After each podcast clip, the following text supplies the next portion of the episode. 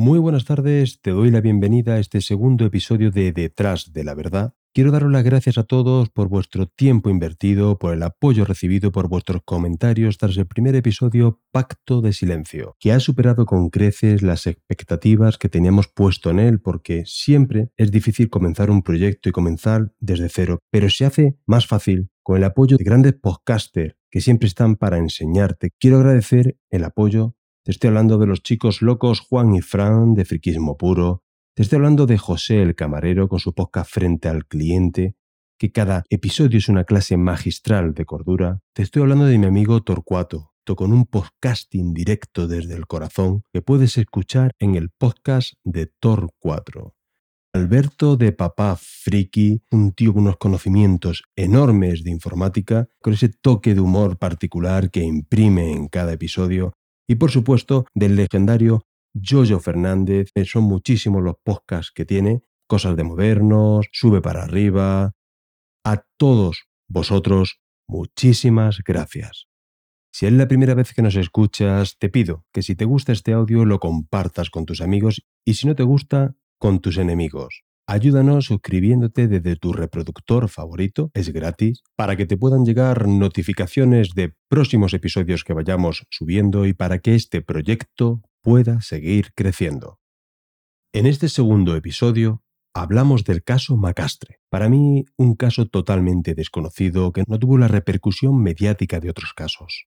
Me sorprendió mucho la disparidad de información publicada sobre los mismos hechos en los diferentes medios de comunicación en su momento. También la cantidad de incógnitas que a día de hoy siguen sin resolverse. Y cómo no las casualidades que este caso tiene. Dejaremos lo de casualidades entre comillas, pero no adelantemos acontecimientos. Desde este podcast quiero denunciar, y no me cansaré de repetir, que hay ciertos delitos, entre ellos el asesinato o el homicidio, que no pueden ni deben prescribir nunca. Así que si hay que cambiar la legislación, que se cambie. Muchísimas gracias. Sin más, recibir un fuerte abrazo de este humilde servidor, Fran Muñoz. Comenzamos nuestro segundo episodio.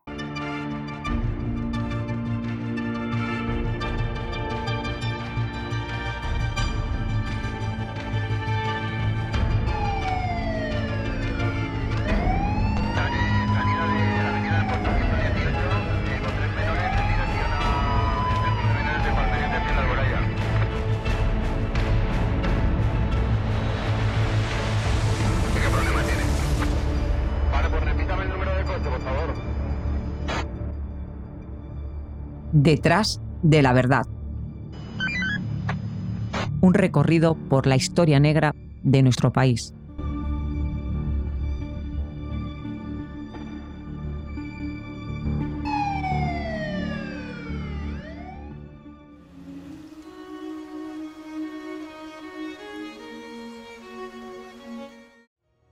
...27 de enero de 1989...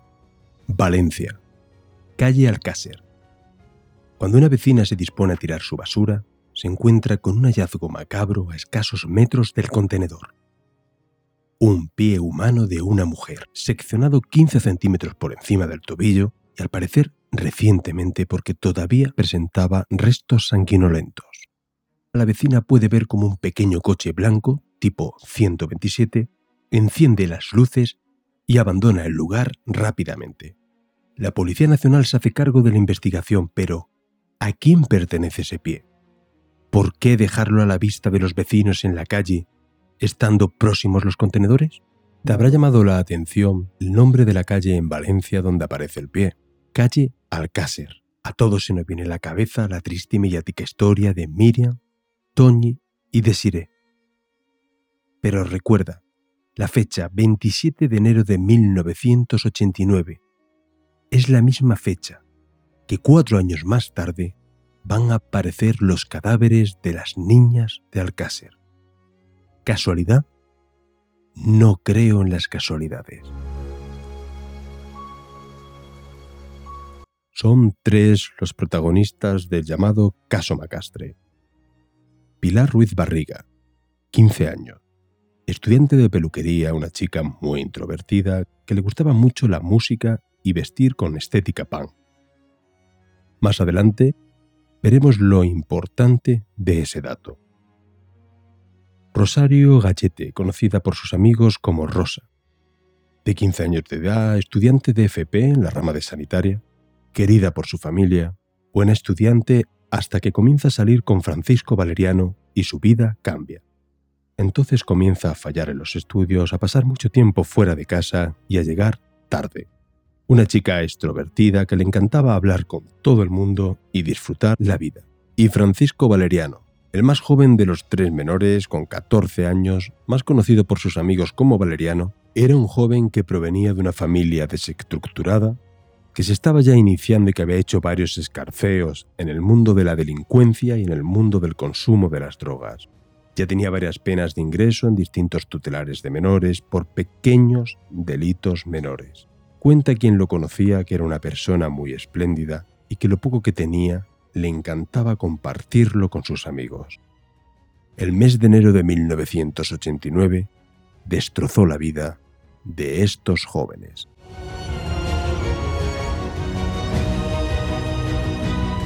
El primer paso de toda investigación es indagar en el entorno más cercano de las víctimas. Al hablar de nuestros jóvenes protagonistas, tenemos que centrarnos en el Parque Camales, en Benimanem, Valencia. A finales de los años 80 era un lugar de reunión de bandas y jóvenes muy problemáticos, donde acudían chavales de Paterna, Urjasot y Mislata, una zona conflictiva y degradada donde se consumía drogas, un foco de delincuencia muy conocido en Valencia. Rosa había descubierto este mundo de la mano de Valeriano, donde ambos, como otros jóvenes de la época, se habían enganchado a inhalar pegamento, benzol o enceno un disolvente de fuerte olor, que era la droga barata de moda en los marginales de aquella época. Aunque Valeriano solía consumir también, cuando tenía dinero, sustancias más fuertes como el hachís y la cocaína. Fumaban, claro, y golían cola y pues las tonterías que se hacen de probar. Es que la gente huele benzol, pues golían benzol, pero no es que sean asiduos ni nada, sino pues fumar porros y, y esnifar. Benzol, el que tuviera, tenía dinero y se atrevía a robar y pues cogía y se drogaba. El benzol, por lo tanto, como sustancia química, tiene un montón de efectos y hay que tener mucho cuidado con su. Los tres solían pasar largos periodos de tiempo en Catadau, un pueblo de la comarca de la Ribera Alta Valenciana, a escasos 30 kilómetros de Valencia, donde al parecer Pilar había residido anteriormente con su familia.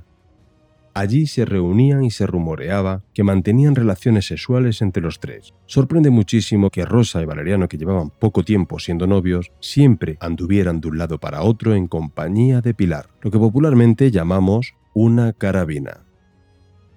Las navidades de 1988 se pasaron las mismas en una caseta semiabandonada de Catadau, unas casetas que eran conocidas por todos como las Casas de la Amelia, una zona muy conocida por drogadictos y marginales de la zona. Allí permanecieron hasta el 6 de enero de 1989, ya que Valeriano tenía que reincorporarse al centro de menores donde estaba ingresado al finalizar el permiso de Navidad. Una de las incógnitas es ¿por qué acudían a aquella zona a 30 kilómetros de sus domicilios? ¿Por qué durante las pasadas navidades y otros fines de semana solamente se les veía a ellas por el pueblo mientras Valeriano permanecía oculto? Hay muchos testigos que las vieron hacer autostop hacia Alcira y otras localidades próximas. ¿Por qué iban allí solas? Otras fuentes que apuntan hacia un brutal suceso ocurrido unos meses antes en el Parque de Camales, una joven llamada Yolanda había muerto un disparo de escopeta en la cabeza al parecer por un ajuste de cuentas entre bandas. Se apuntó que alguno de los chicos hubiera visto algo, incluso de que fueran confidentes y chivatos de la policía. Concretamente se apuntaba hacia Rosa. ¿Se metieron en problemas con toxicómanos? ¿Sabían algo del asesinato de Yolanda en el Parque Camales? Como verás, son muchas las preguntas que a lo largo de este episodio quedarán sin respuesta. El 13 de enero, Valeriano consigue un nuevo permiso y al día siguiente se reúne con su novia Rosa y con su amiga Pilar. Se dirigen hacia el Hospital de la Fe de Valencia a visitar a la madre de Rosa, que estaba ingresada. Después de despedirse de ella, abandonaron el hospital pasando por casa de los padres de Rosa para coger sus pertenencias y una pequeña tienda de campaña. Rosa mantiene una discusión con su padre, al parecer relacionado con un intento de apropiarse de ciertas joyas de la familia. Pensaban refugiarse, según el testimonio de una amiga, en las casetas famosas de Catadou donde se desplazaron en autobús. Se les vio en la discoteca Monroy bailando como cualquier chico de la época.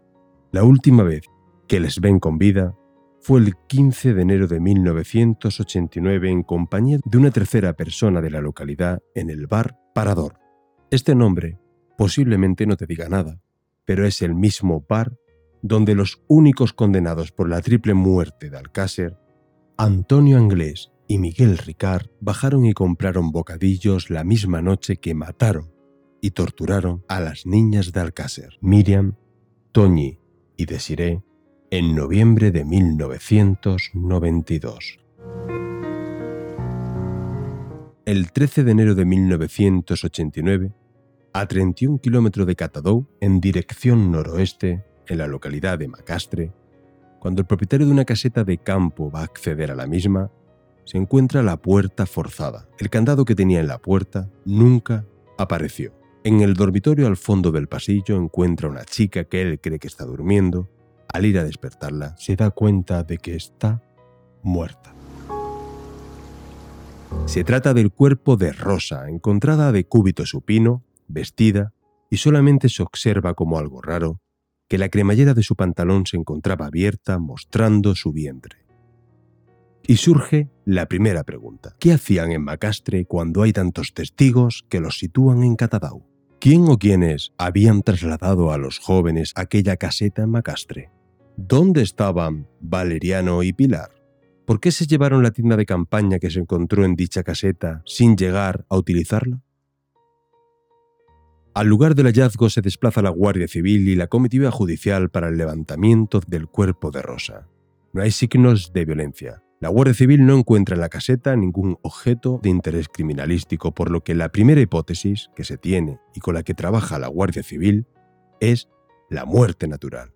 Escuchamos a José Cabrera, reputado psiquiatra y toxicólogo. Aunque suene un poco raro, una persona puede morir por un shock nervioso y esto no deja huella. ¿Esto qué significa? Significa que una niña de 14 años, ante una situación extrema, puede tener una parada cardíaca. Eso es lo que se llama morir de miedo. Ahora bien, en una toma mínima de una sustancia indetectable, el corazón se hubiera parado. No hay otra explicación. Eh, de ahí que nos planteáramos esta situación. Tres jóvenes, un fin de semana en libertad, finales de los 80, que podía matar a una chica sana. Quizá la respuesta sean las drogas. Estaba empezando a subir lo que es el éxtasis, es decir, las sustancias de síntesis. La cocaína todavía la tocaban solo los que tenían dinero, por lo tanto no era muy habitual en los, en los principios de los 90 y desde luego la heroína estaba en baja total. En la caseta no se encuentra ningún vestigio de consumo de drogas, ni pegamento, ni benzol que tanto utilizaban los jóvenes, ni hachís, ni hongos alucinógenos, incluso el beleño, una planta herbácea que consumida en grandes dosis puede provocar la muerte, una sustancia que es absorbida por el cuerpo y que no deja trazas, fue una de las teorías mantenida por los investigadores que vieron en dicha sustancia la que pudieron consumir los jóvenes para colocarse. Pues el beleño es la Datura stramonium, una planta que usaban las brujas desde tiempos milenarios. Crece en cualquier parte de España y de los países mediterráneos. Es una planta muy simple, totalmente común, pero genera, tiene unas sustancias ¿eh? que son alucinógenas, alucinógenas, como la escopolamina, etc. Y estas sustancias generan una- unas crisis de alucinaciones y pánico. Y esto puede ocurrir, con esto primero se puede morir uno perfectamente, igual que con otras muchas plantas. Eso se hace una infusión, una infusión que, se, que es líquido, es decir, esto se cuece y después se distribuye con este tipo de cucharitas en distintos vasos y entonces las personas empiezan a tener visiones, uno ve demonios, otro ve monstruos y se genera un pánico tan inmenso que para huir de esa visión la gente huye, corre. Y yo he visto dos o tres casos en mi vida profesional de chavales que se han intoxicado con beleño o con otras plantas que son muy peligrosas y todo el, el caso es exactamente ese, huir de la alucinación. Por eso puede una persona con alucinaciones tan angustiosas correr nueve kilómetros sin fatigarse. Pero además, doctor, es difícil de detectar, porque según me Imposible. han comentado, claro, Son si no lo estás buscando y es en, en- en las horas eh, inmediatamente posteriores a la muerte, eso desaparece Sí, claro, pues son y- sustancias orgánicas que se, Exacto. se desaparecen. Y Esto produce un fracaso cardíaco al final, porque tienes, es una excitación de sistema nervioso tan intensa. Se puede morir o de miedo puro, porque se puede morir de miedo, o por un fracaso cardíaco. En ambos casos es la muerte. En los alrededores de la caseta se encuentran huellas de como mínimo cuatro personas. Es decir, aparte de los tres amigos, estuvieron en compañía como mínimo de una cuarta persona, con una talla de bota entre el 43 y el 45. Era una caseta que a pesar de estar deshabitada, estaba bien acondicionada, tenía luz, tenía agua, en el interior solamente pisadas e indicios de que hubo alrededor de cuatro personas, pero sin encontrar ninguna huella dactilar. La Guardia Civil realiza batidas para buscar a los otros dos jóvenes, Valeriano y Pilar, no siendo localizados. La muerte de Rosa hay que tener en cuenta que no tuvo ningún tipo de repercusión mediática y surge otra pregunta. Sabiendo que iba en compañía de otros dos jóvenes por las declaraciones tomadas a los familiares, a los testigos y a los amigos, ¿por qué no se busca arduamente a los otros dos jóvenes? ¿Por qué no se les pone una orden de búsqueda como personas desaparecidas o para tomarles declaración por los hechos? No tenía señales aparentes de violencia y había muerto por una asfixia no mecánica. ¿Qué significa ese término? Una asfixia mecánica es cuando hay una obstrucción de las vías aéreas. No mecánicas serían todas las otras donde no hay ninguna obstrucción al flujo aéreo. I en les no mecàniques entraria una, com a possible explicació la inhalació massiva de benzol? Pues una inhalación masiva de benzol formaría parte de las asfixias no mecánicas de tipo químico. La muerte por la intoxicación por benzol puede ser una muerte fulminante, puede ser una muerte aguda, subaguda o bien de tipo crónico. Todo depende de la cantidad de tóxico que haya ingresado en el organismo. No es hasta el 6 de abril de 1989 cuando unos jóvenes que se encontraban por la zona buscando espárragos, a solo 400 metros de la caseta donde se encontró el cuerpo de Rosa, hallan el cadáver de Valeriano en un avanzado estado de descomposición. Recordar, solamente a 400 metros de la zona. Y nos surge y nos preguntamos otra pregunta. ¿Cómo tras el hallazgo del cadáver de Rosa, tras la inspección ocular de los alrededores de aquella caseta, la Guardia Civil no encuentra el cadáver de Valeriano? ¿Fue depositado a posteriori? ¿Fue un error en la primera inspección ocular? El cadáver de Valeriano es hallado en posición de cúbito prono, sobre un plástico con la cabeza orientada hacia la caseta, lo que descarta que el joven pudiera salir corriendo de la misma. Más bien parecía, por los indicios, que estaba agazapado, vigilando el interior de la caseta. A escasos cuatro metros se encuentra un pico, con tres pelos pelirrojos adheridos al mismo.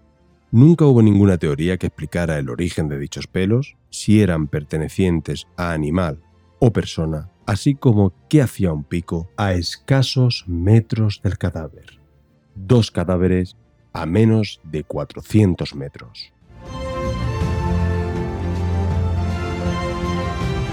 Sin síntomas aparentes de violencia, según el sumario. Pero, ojo, al principio del episodio te decía que había disparidad en la información publicada en los medios.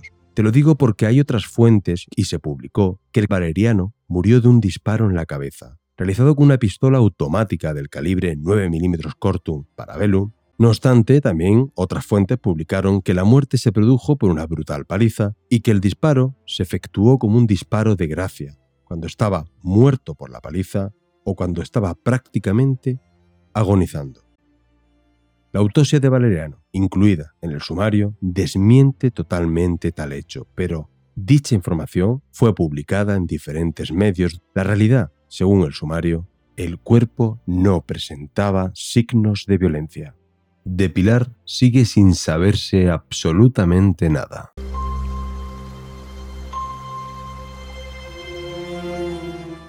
La autopsia de Valeriano se lleva a cabo y se efectúa el 8 de abril de 1989. Sorprende mucho que se efectúe en el cementerio municipal de Macastre, unas dependencias que se encontraban casi en ruinas, efectuada por una forense sustituta. Nadie explica el por qué Dicha autopsia se realiza en el cementerio municipal de Macastre en lugar de efectuarla en el anatómico forense de Valencia como se hizo con Rosa, cuando era una autopsia todavía más compleja debido al avanzado estado de descomposición del cuerpo que llevaba casi 85 días en la intemperie.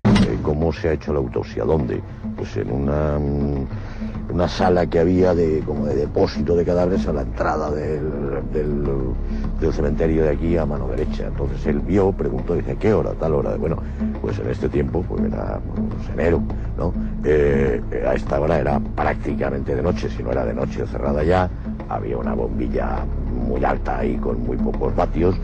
En un sitio como este se podía hacer una, autopsia con un mínimo de, garantías, de, eficacia.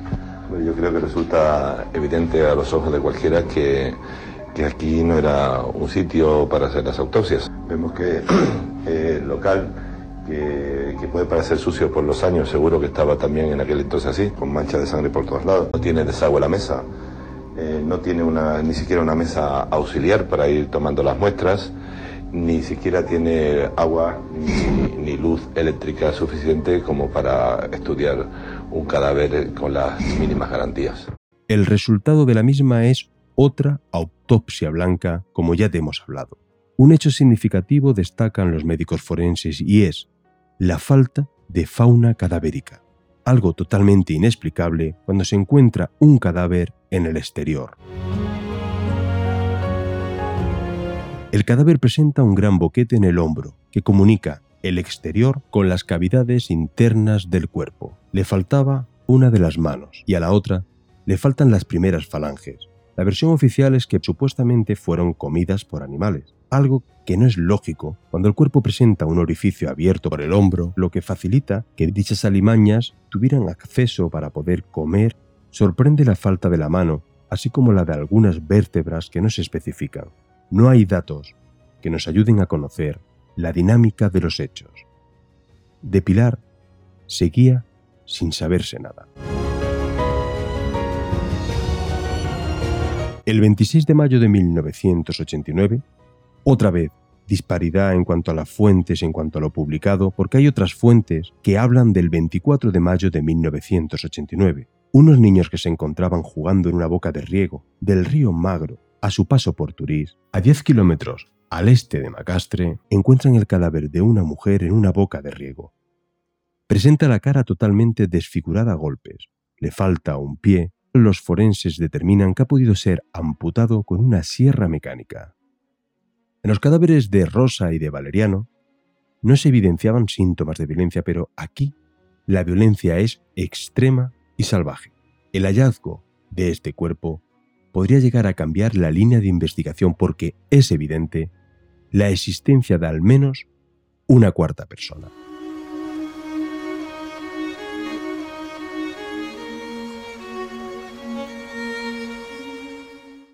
Los padres nunca llegan a reconocer el cuerpo. Denuncia que su hija le gustaba vestir con estética punk y la joven del anatómico que le presentan viste con una falda y una blusa propias de una persona mayor que nada tiene que ver con una chica joven y menos con una punky. Otra de las cosas que no observan en el cadáver es la falta de una cicatriz que Pilar tenía en su pierna derecha. ¿Os acordáis de aquel piel hallado en la calle Alcácer, en Valencia, aquel 27 de enero de 1989, del cual os hablamos al principio de este episodio? Aquella investigación era dirigida por la Policía Nacional. La hipótesis es que se trataba de una broma de estudiantes de la Facultad de Medicina de Valencia. Ambos pies parecen que no son de la misma persona, porque el corte de la extremidad, aproximadamente 15 centímetros por encima del tobillo, no corresponde con el pie seccionado de la mujer encontrada en Turís. Y ambos sucesos, por extraño que parezca, parecen no estar relacionados las autoridades encontraron dos rápidos sospechosos del caso. El primero de ellos fue aquel vecino de Macastre al que varios vecinos situaron en compañía de los jóvenes en varios momentos de la noche, un tal Miguel. Volvemos al último lugar, a la última vez que se les vio con vida, aquel bar, el parador. Sin embargo, no se hallaron pruebas que lo relacionaran ni con los crímenes ni con los escenarios donde se hallaron los cuerpos. Los investigadores de la Guardia Civil lo descartan de la investigación. Hay testigos que decían que Miguel era conocido de Pilar. Él siempre lo negó.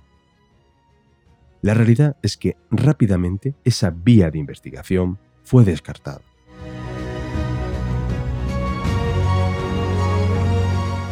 La segunda persona que investigó la Guardia Civil fue un traficante de la zona apodado Wichita.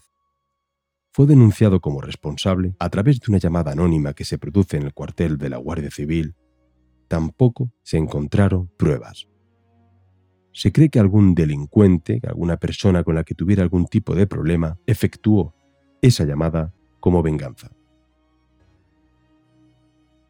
Tuvieron que pasar 10 años en 1999, aparecen parte de los huesos de Pilar bajo unos plásticos en las tierras de un vecino de Macastre. Tras una comparación de ADN con el de su hermana, se confirmó su identidad, aunque nada se supo, porque su familia pidió confidencialidad por motivos personales. Ojo, esta información, de 1999, hay que cogerla con pinzas puesto que está sin confirmar.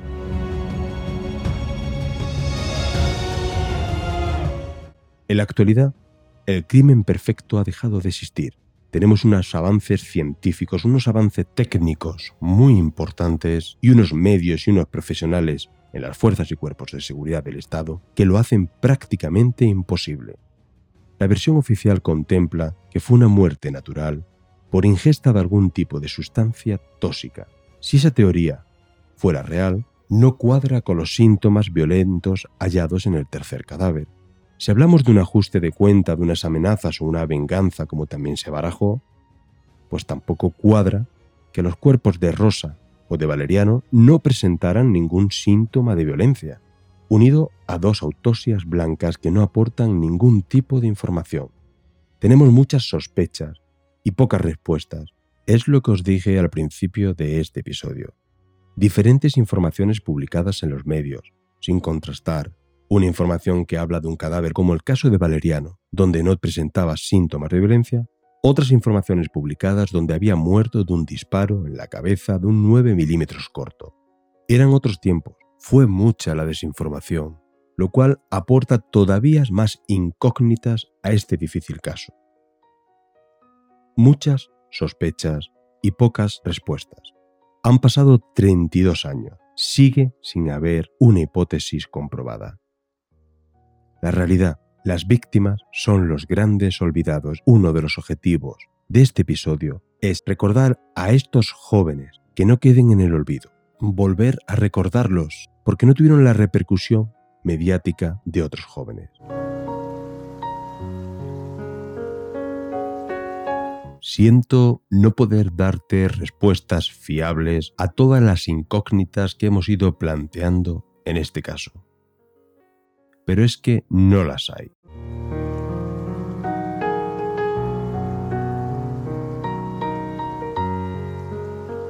Recordar, desde el año 1985 hasta 1995 han desaparecido en aquella zona concreta valenciana, Macastre, Catadou, Tous, Chiva, Liria, 23 jóvenes. Han aparecido 18 cadáveres.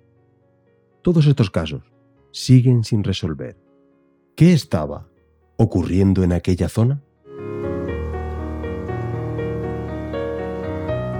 Nos vemos en el próximo episodio donde trataremos de un suceso dramático. Año 1978. En el camping de los alfaques, 243 personas perdieron su vida. Un abrazo muy fuerte, se despide este humilde servidor, Fran Muñoz. Recuerda, no te olvides ser feliz. Este audio que has escuchado es una producción de Sawen Podcast hecha con todo el cariño para ti. Si te gusta, no olvides compartirla, no olvides comentárselo a todos vuestros amigos, suscribiros y darnos un me gusta.